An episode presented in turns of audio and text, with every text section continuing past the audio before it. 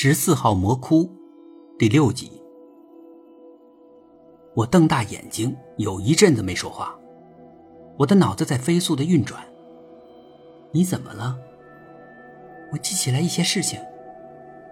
什么事啊？以前，那鬼每次来的时候，我的手腕、脚脖子都痛。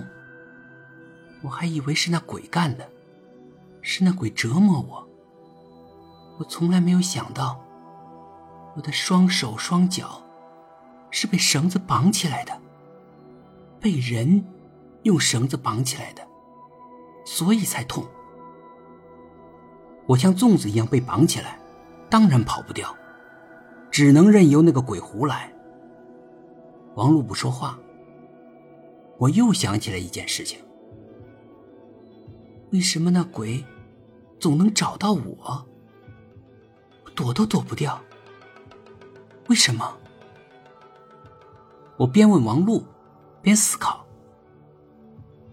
嗯嗯，你觉得为什么？王璐反问我。我瞪着王璐，大概我的目光凶狠，他的表情不太自然。我慢慢说话了，因为吴姐跟那鬼是一伙的。所以，我想躲，怎么也躲不掉。那鬼有这几个帮手，总能找到我。我还不能反抗。王璐不同意我的推断。不会吧？吴姐怎么会跟那鬼是一伙的呢？吴姐那么善良，心眼那么好，不能被她的外表迷惑。王璐摇头。我怎么也不相信吴姐是坏人，还跟那鬼是一伙的，我不相信。那干嘛他拽住我，不让我跑？那个鬼马上就要出来了，他干嘛不让我跑？王璐没法回答我。又有一个惊人的想法冲进我的脑子里。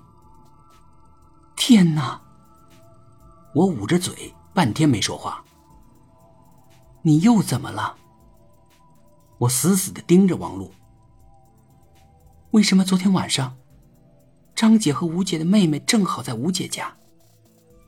如果这两个人不在，吴姐是拦不住我的，她的劲儿没我大。王璐并不理解这其中的意义。我一点一点的跟他解释，这说明他们提前知道。提前知道那鬼要来，所以他们来吴姐家等着，就是为了捆住我，不让我跑。王璐仍然不明白我的意思，他还是很迷糊，我却不想跟他多解释。我深深的被震惊了。天哪！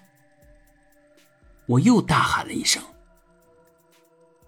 我一定得逃！”逃得远远的，这儿就是个魔窟。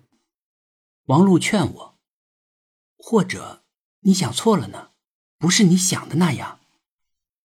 我盯着他，我哪儿想错了？他无言以对。